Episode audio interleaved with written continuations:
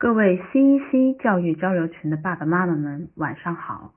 非常高兴，今天又是由我大 K 来给大家一起探讨一下关于英国生活学习的一些事儿。在接受英国学校面试的时候，通常呢都会被问到的一个高频率问题就是 Why do you want to come to the UK？通常啊，这个问题在我们接触过的学生里，几乎就是有一个标准答案，一般就是说我喜欢英国，因为英国的环境好，绿色植物多，空气好。还有的呢，就是说英国的教育好，我还想要加强我的英语。所以我想要来英国学习，或者更直接的，就是说，因为我爸爸妈妈想让我来英国学习。这个答案好吗？这个答案我的感觉就是不走心。虽然说呢，面试官们已经对这款类型的答案呢是习以为常了，但是如果你能给出一个走心的回答，在面试过程中显示出你对英国这个国家的了解。并且是真心的热爱这个国家，想要进一步了解这个国家，那么一定能让面试官感觉眼前一亮，留下一个美好的印象，从而呢增大被录取的几率。今天呢，我就给大家讲一些很基础，以及一些很草根或者很冷门，但是很真实的英文范儿。不知道大家是否知道英国的全称呢？England 是否就是英国？Britain 是否就是英国？英国是由四个国家，也就是四个 kingdom 组成的，全名叫做大不列颠及北爱尔兰联合王国 （The United Kingdom of Great Britain and Northern Ireland），其中呢包括英格兰。England，威尔士 Wales，苏格兰 Scotland 和北爱尔兰 Northern Ireland。英国的国旗是大家熟悉的蓝底米字旗，这个旗子就像我们的五星红旗一样，有它自己的名字，它叫做 Union Jack。这个旗子是由英格兰。苏格兰和北爱尔兰三个地区的旗帜联合而成的。之所以没有威尔士，是因为威尔士自古以来就是英格兰的领地。之所以独立称谓，是因为它在历史上从来都是太子的领地，就是类似于我们中国的藩国。英国的面积为二十四点三六万平方公里，包括内陆水域。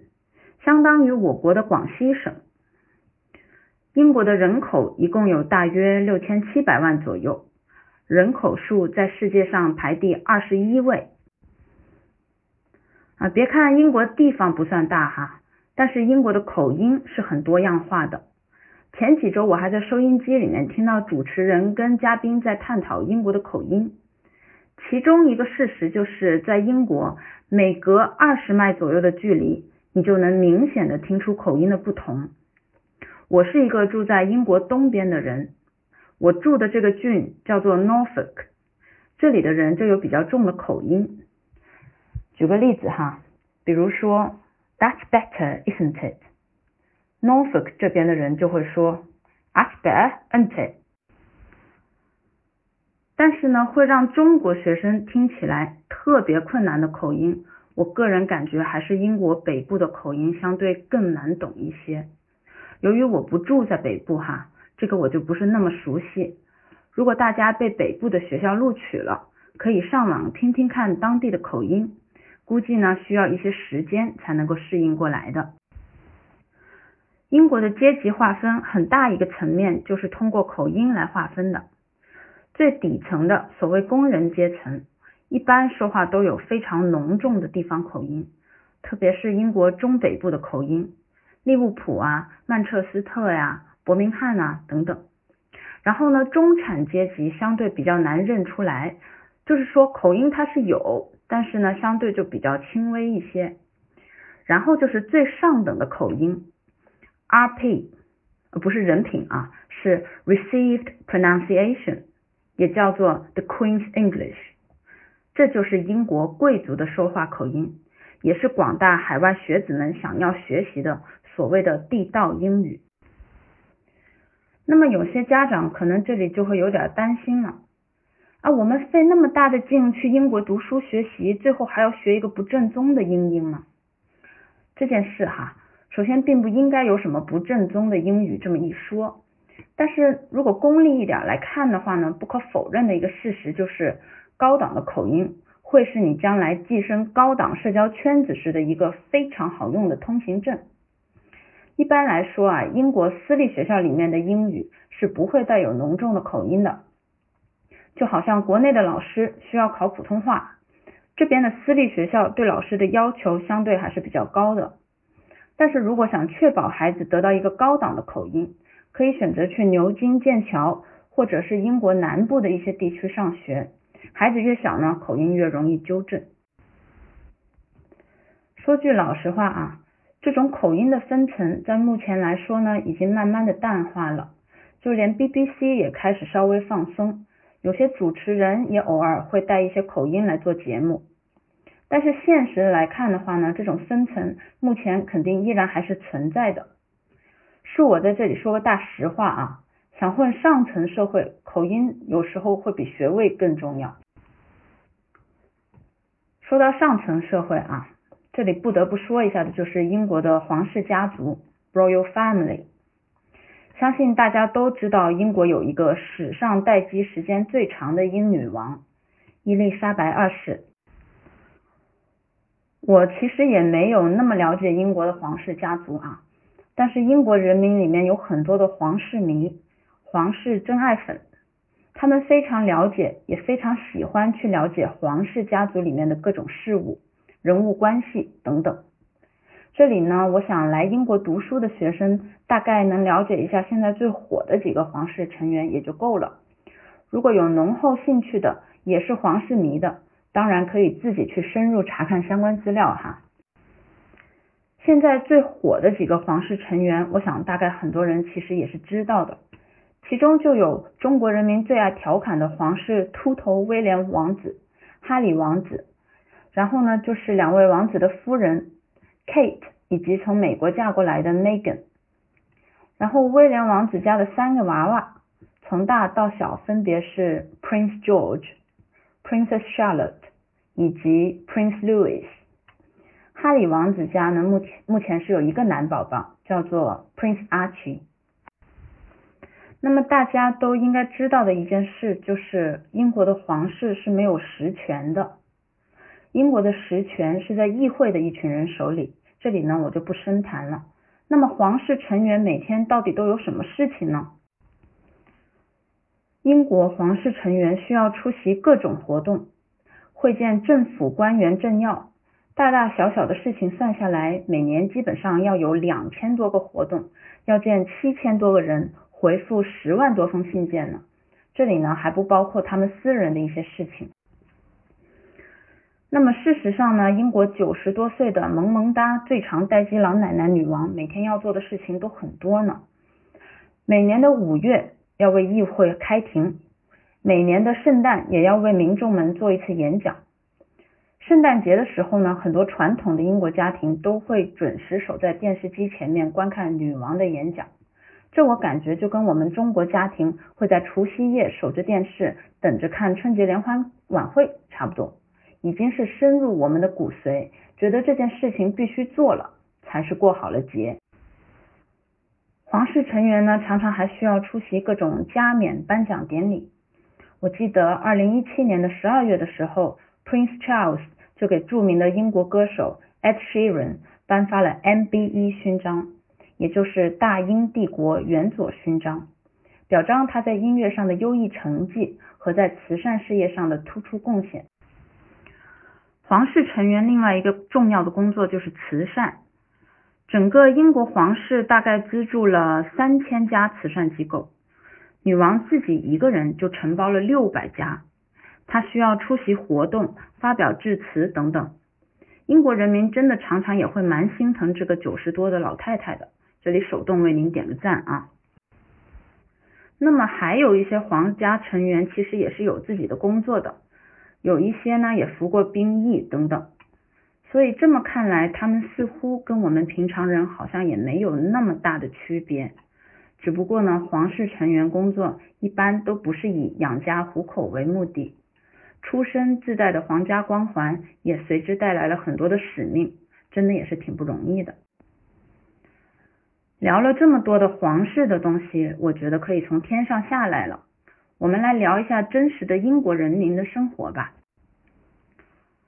说到英国人哈，不得不说的就是他们对自己的茶的热爱。近期来过英国旅游的朋友大概有注意到吧？伦敦的大笨钟这几年是看不到的，外面都是脚手架，因为大笨钟的内部在进行装修。我记得之前还是在收音机里面听说到，这次的装修特意要加一个茶水间，因为目前来说呢，工人们没有地方泡茶喝。这是工人们无法忍受的。说到大笨钟哈，顺便再说一个小知识啊，大家都知道的 Big Ben 其实只是塔内的那一口大钟，那个建筑的名字其实是 Elizabeth Tower。在英国人的家里，通常呢，在厨房你都会看到这么三个罐子：茶、咖啡、糖。跟我们的习惯不太一样，英国人的热饮很少会是热水，如果喝水的话呢，一般就是凉水或者是冰水。英国人的热饮一般就是茶和咖啡，有时候呢也可以是热巧克力。如果家里来人，首先第一件事就是问一下客人要喝啥，然后如果说你要喝茶，那么英国人会问你想要怎样的茶。这里的回答呢一般是这样子的。如果要加奶，那可以直接说 with milk please，或者说 white please，然后也需要告诉主人是否需要加糖，几勺糖。这里一勺糖一般就说 one sugar。如果你是甜味控，你要说 three sugar，也是没有人会拦着你的哈。为了身材着想的话呢，很多人也会选择说 no sugar。在仿效的时候，如果有坐下来的时间。一般呢，学会学校也会为家长和学生提供这两款热饮的。那么到时其实可以提前想好自己想要喝什么，在被问到的时候呢，可以做出一个非常英伦的回答。举例一下啊，What would you like to drink? May I have a cup of tea, please? White with one sugar. Thank you. 英国人在吃上面，说实话，真是没有我们祖国人民那么讲究。吃的东西花样也比较少，英国的黑暗料理我只能说是真的。网上著名的仰望星空派 （Stargazy Pie），我倒是没有亲眼见过，据说是一道 Cornish dish。但是什么洞里的癞蛤蟆 （Toad in the hole） 我是吃过的，其实就是一个英式香肠配上一个鸡蛋糊烤出来的东西。我第一次吃的时候呢，主要是对名字有点抗拒，味道嘛，其实还是可以接受的。还有一款呢，就是苏格兰的血肠 （blood pudding）。这个东西呢，在正规的英式早餐里是占有一席地位的，但是呢，恕我接受不了那个味道还有口感啊。英国人最喜欢吃的几样东西，大概就是炸鱼和薯条、全英早餐、各式做法的土豆以及烤肉大餐了。烤肉大餐呢，传统上叫做 Sunday roast。Sunday roast 的由来呢，就有点受那个基督教教义的影响，因为呢，周五是不允许吃肉的，所以呢，一般家庭周五的时候就是吃鱼，然后到了周日做完礼拜的时候，就非常期待大口吃肉。Sunday roast 主要食材呢就是烤肉、烤马铃薯以及约克郡布丁，也加入其他蔬菜、甜料还有肉汁。烤蔬菜呢，可以是欧防风、球芽甘蓝、豌豆、胡萝卜、绿花椰菜等等，都可以用不同的方式烹烹调啊。例如，嗯，白花椰菜或者是韭葱加车达芝士酱呢是常见的搭配，再浇上肉汁。周日烤肉通常呢就没有圣诞大餐那么丰盛的啊。英国人呢能吃辣的不多，个人觉得英国人民在吃上面呢比较传统，难以接受新鲜事物的人呢比较多。但是英国人爱吃印度咖喱的很多。据说呢，世界上最好吃的印度菜不在印度，而在英国。印度菜绝对可以算是英国的国民菜系了。四百多年的殖民史，让英国和南亚次大陆的各类文明产产生了交集。各类香料还有烹饪手法呢，漂洋过海到英国扎了根。十八世纪末的时候呢，咖喱被当作香料带回了英国，深得英国民众的心。在英国的家庭里面呢，很多家庭还保留着一个习惯，就是周五的晚上吃外卖。英国的外卖其实种类很少，一般来说呢，就是土耳其烤肉 （kebab）、中餐外卖。这个呢，跟我们熟悉的中国菜真的不太一样。英国的中餐已经为了迎合英国人的口味呢，而完全被改了。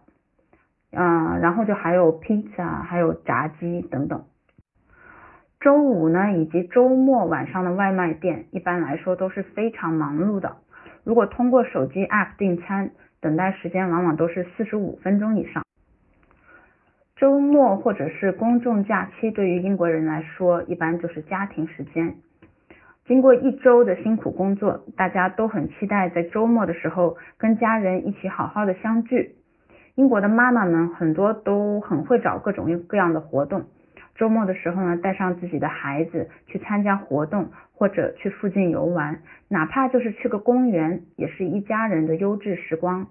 准备一些三文治和零食。带上一张野餐垫，让孩子们在大自大自然里面奔跑一下，或者是一家人一起骑个自行车什么的。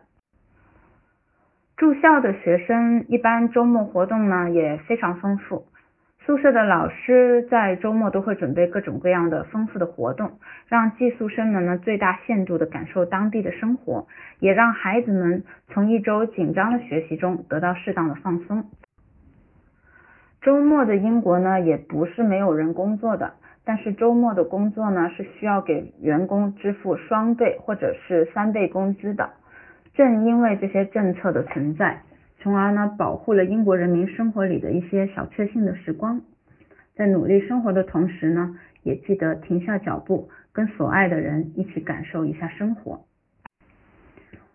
英国人家庭呢，一般每年都会安排一到两次的旅游。这个呢，也是根据各家的财力条件而决定的。家里相对比较富裕的，自然可以带着孩子们或者是一家老小一起到美国或者是别的比较昂贵的国家去旅游。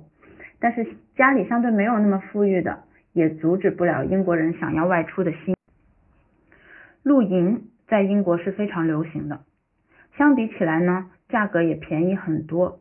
尤其是经常露营的人呢，已经拥有全套设备的话，英国露营地的收费一晚一个人从几磅到二十磅左右不等，比酒店呢那是便宜多了。由于英国人非常热爱露营啊，所以英国的露营地也发展的很成熟，整体来说也是很安全方便的。营地里面呢，一般会有洗澡间、卫生间，一家人有时候呢带上狗狗一起。在户外住上几天，体会一下野外的生活方式。热了就烤烤，饿了就烤烤肉吃一下。夜晚呢，直接躺在星空底下，真的也是很惬意呢。相信大家都知道啊，英国的夏天呢是相对比较短暂的，所以呢，英国人民也非常珍惜暖暖的有阳光的日子。英国是一个非常热爱音乐的国家。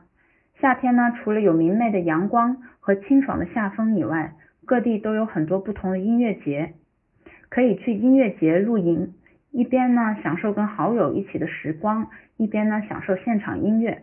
可以说呢，喜欢音乐的孩子几乎一定会喜欢英国。每个国家都有每个国家有意思的地方。如果选择了来英国学习，那么深入了解一下这个国家还是蛮有趣的。